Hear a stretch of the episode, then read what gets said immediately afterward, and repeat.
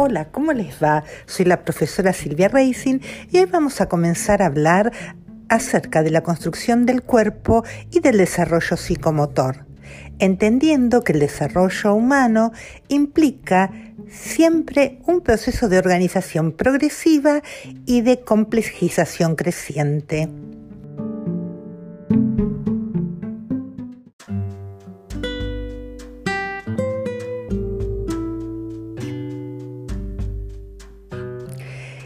Desarrollo constituye siempre un camino que va de lo más simple a lo complejo, de una organización mucho más sencilla a una organización eh, mucho, mucho más compleja a partir de las reorganizaciones de las distintas adquisiciones que se van logrando. Lo primero que aparece en el desarrollo infantil parte fundamentalmente de la sensorialidad, es decir, de los sentidos, que son las dotaciones con las que nosotros traemos desde el momento que nacemos y ustedes recuerdan que nosotros hablábamos de los sentidos como la capacidad que tienen los bebés para recibir información acerca del mundo. Por el otro lado, también nacemos teniendo sensibilidad, ¿sí? sobre las distintas partes de nuestro cuerpo y también nacemos con una motricidad, es decir, nacemos con movimientos. Todas estas cuestiones las traemos desde el inicio de nuestras vidas, pero tienen las características, tanto sea la sensorialidad, la sensibilidad y la motricidad, de estar dispersas, fragmentadas, disgregadas y es solamente a partir del intercambio que los bebés tienen con los otros significativos y que se dan a partir de todos los procesos de crianza que se va a poder contribuir a la construcción del sentimiento de unidad, en principio de unidad corporal, de continuidad del cuerpo, de construcción del yo y por lo tanto eso va a desembocar en la construcción de la identidad. Esto significa que el cuerpo va a ser un elemento central y un punto de partida fundamental en la constitución del yo, del sí mismo, de la identidad,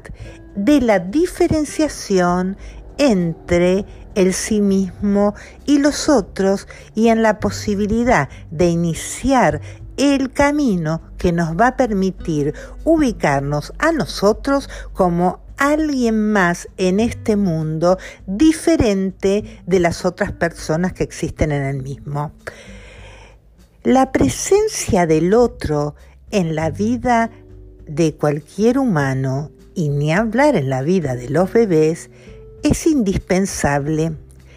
porque al bebé la presencia del otro y los intercambios vinculados con la ternura que va a tener con los otros significativos van a permitirle realizar la unificación de la sensorialidad dispersa, es decir, va a unificar y a coordinar los diversos sentidos que funcionan en forma separada y a su vez la presencia del otro le va, va a funcionar en relación a los bebés como un espejo en el cual el bebé va a poder mirar expresiones del rostro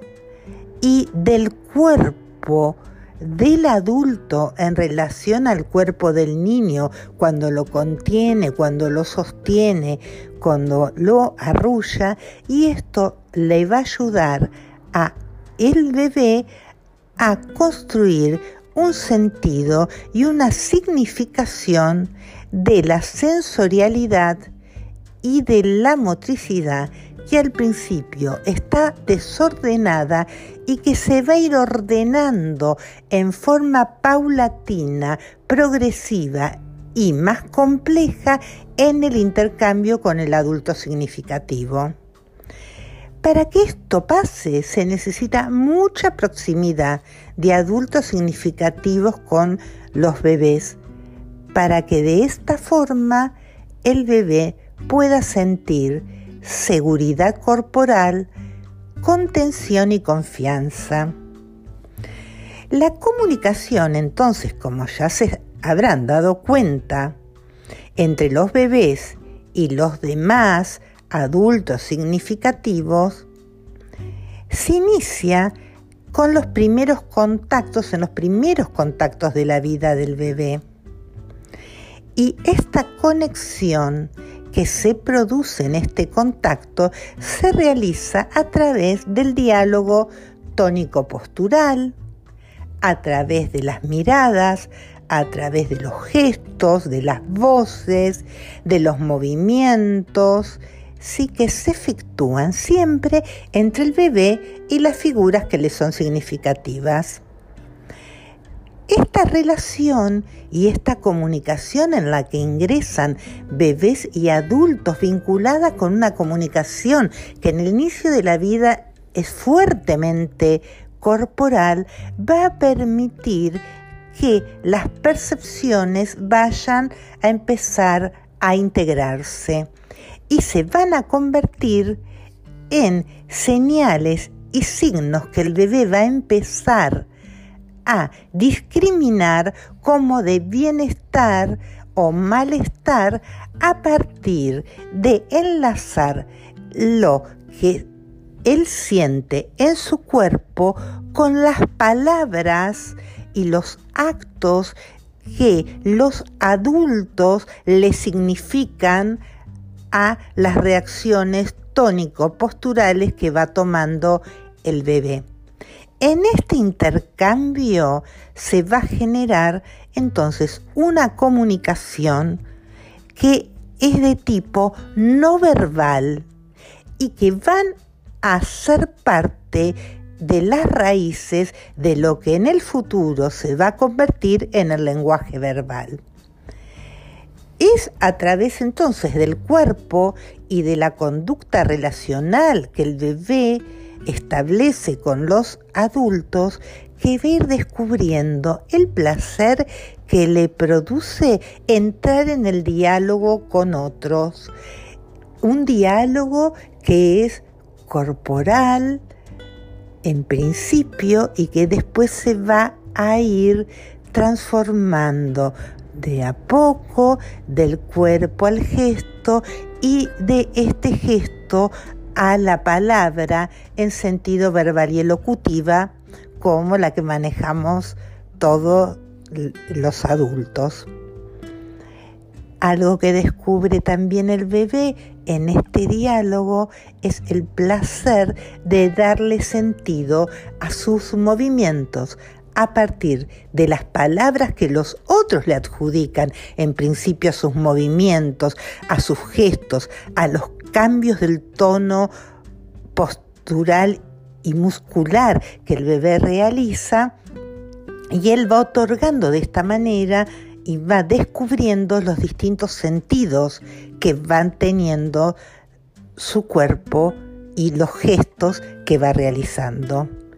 Entonces, como vemos, el niño va a usar su motricidad ya no solo para moverse o para tomar objetos, sino que este movimiento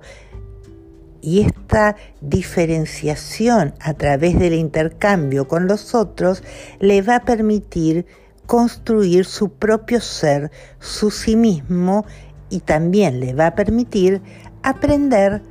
en principio actuar sobre el mundo para posteriormente poder pensar sobre el mundo.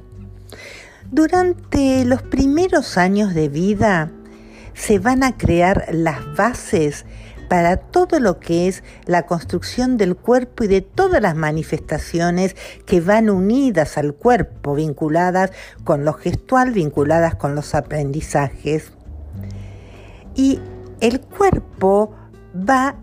a ser el vehículo a través del cual se van a empezar a construir todo lo que es la expresividad y la comunicación de este pequeño ser que ha llegado al mundo. El cuerpo, entonces, a diferencia del organismo, se va a construir a partir de la interacción con un otro significativo. Y es a partir de la crianza en donde la relación con un otro va a dejar inscripciones que van a ser de tipo inconscientes que van a dar como resultado una actitud psicomotriz en el bebé, que es la manera en que ese bebé va a tener de poder conectarse con otros cuerpos, la forma en que va a establecer los vínculos, que sean cercanos o distantes, de acuerdo a las vivencias que tuvo con los adultos que lo están maternando. Y esta actitud psicomotriz que está vinculada con esta modalidad personal que tenemos de relacionarnos y de conectarnos con otro, trae en,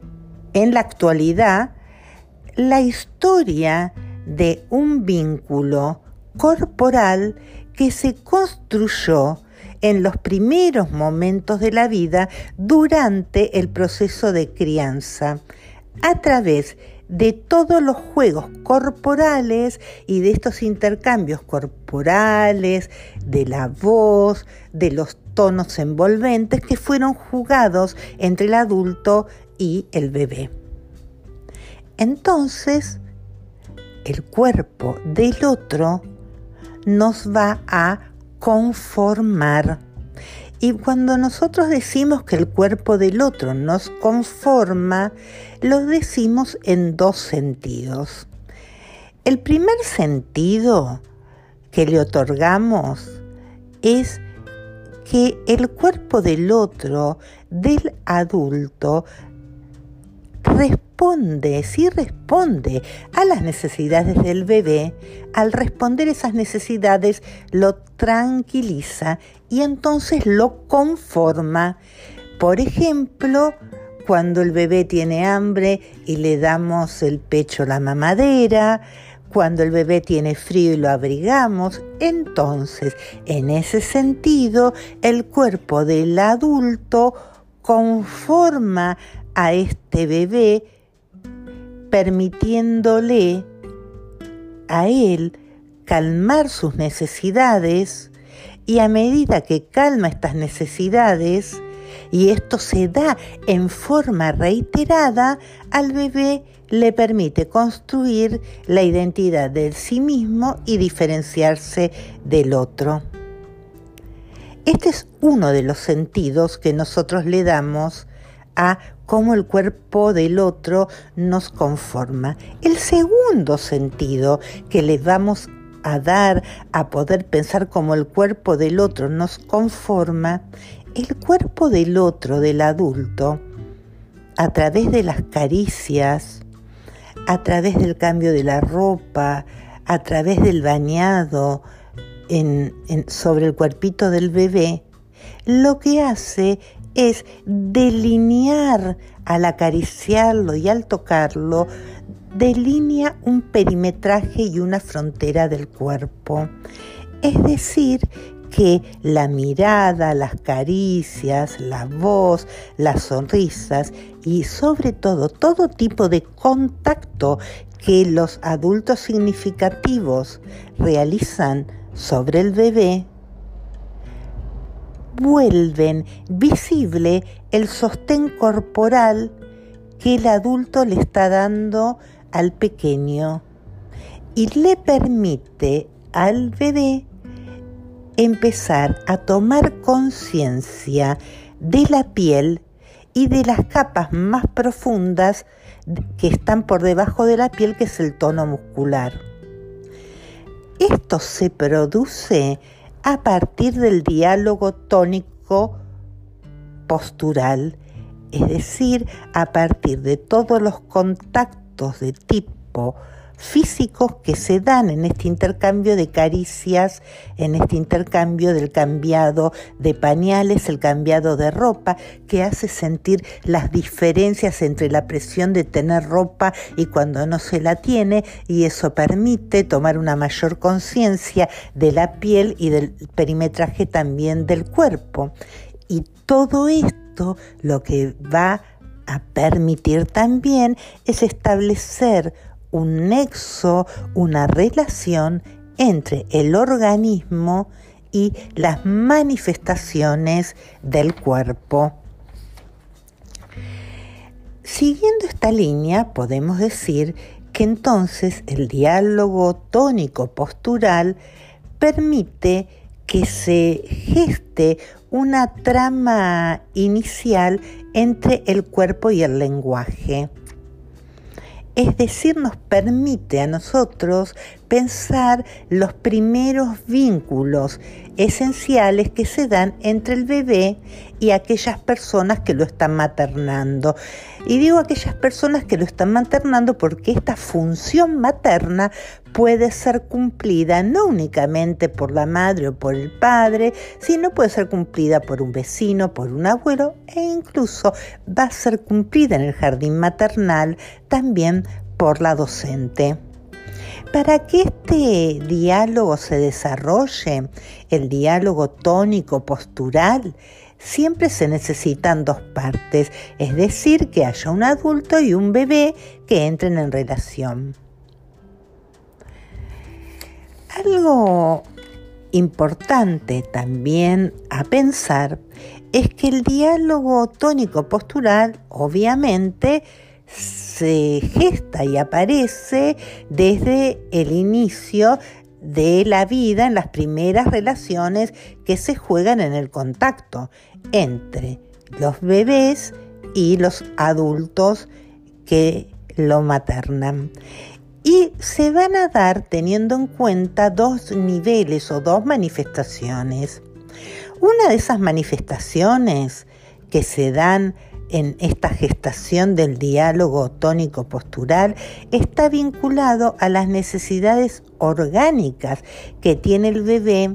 y que va, las va a manifestar al exterior con cambios tónicos posturales vinculados a tensionar y distensionar su tono muscular cuando tiene hambre, cuando quiere hacer caca, ¿sí? Vieron que los bebés cuando quieren hacer cacas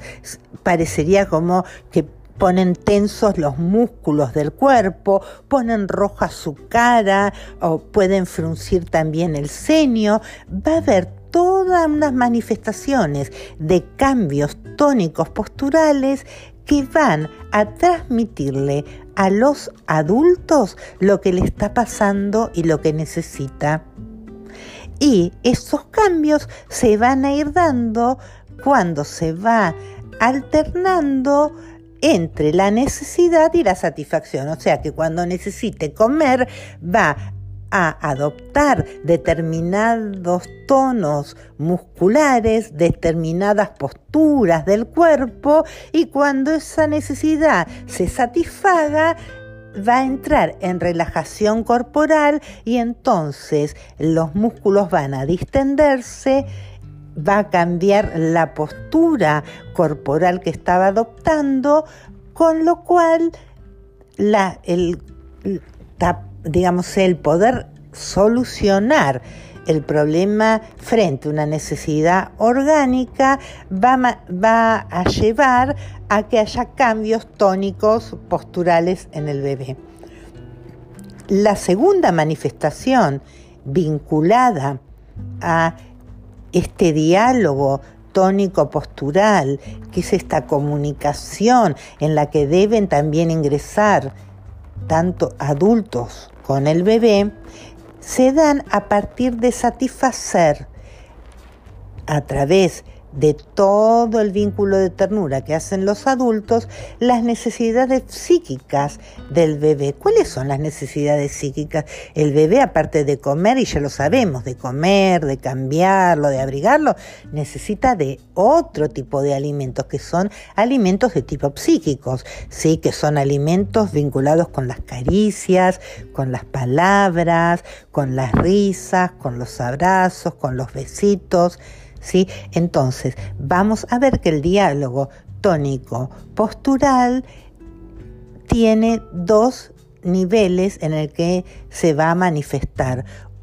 Un nivel que tiene que ver con necesidades orgánicas y el otro nivel que tiene que ver con satisfacer necesidades de tipo psíquicas. Todas estas conductas, tantos las que son de orden afectivas, verbales, comunicativas, sumadas a las del orden de la eh, manipulación y los ajustes posturales que se van haciendo a partir de satisfacer necesidades orgánicas, que generan un ajuste entre el bebé y el adulto, entre el cuerpo de uno y el cuerpo del otro, entre las respuestas de uno y las respuestas del otro. Todo esto va a constituir y va a organizar el diálogo tónico postural. Este, cuando se va produciendo este diálogo, se ponen en juego el cuerpo desde tres perspectivas diversas. Una de estas perspectivas es considerar al cuerpo como receptáculo, es decir, que el cuerpo va a recibir todos los estímulos que vienen del exterior, va a recibir experiencias que pueden ser agradables, pero también las desagradables, los cambios de temperatura, los cambios posturales que tiene cuando el bebé es sostenido por el adulto, los diferentes contactos que va teniendo cuando pasa de un brazo al otro. Por el otro lado, también el cuerpo se va, va a aparecer como un cuerpo expresivo que da cuenta de diferentes posturas, diferentes gestos, diferentes imitaciones que un bebé pueda realizar de sonidos, de muecas que pueda hacer un adulto y que este cuerpo al manifestarse en esta forma expresiva, va a tratar de lograr captar la atención de los otros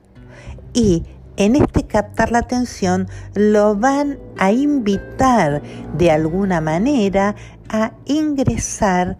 en una relación y en un juego vincular.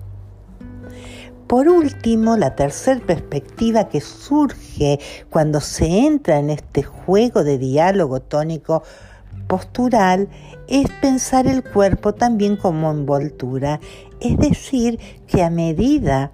que se va reiterando este diálogo corporal de adulto y bebé, esto genera un límite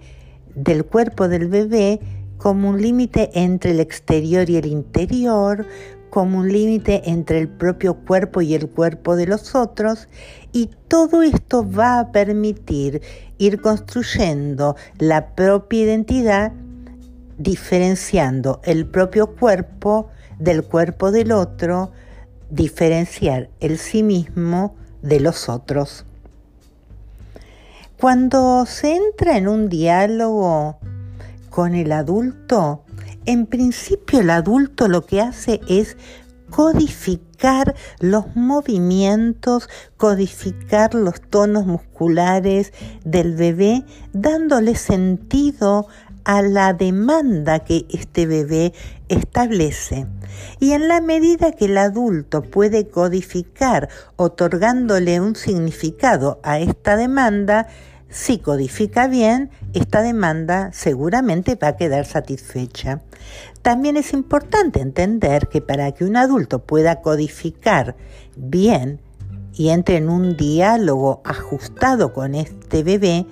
es necesario que esa codificación que haga no sea fija, es decir, que cada vez que llore el bebé, el adulto no piense que el bebé está llorando porque tiene hambre o porque le duele la panza, sino que pueda aprender a partir de la observación y de los gestos del bebé a diferenciar, el adulto debe poder diferenciar los distintos gestos, los distintos tonos musculares que va realizando el bebé para llamarle la atención.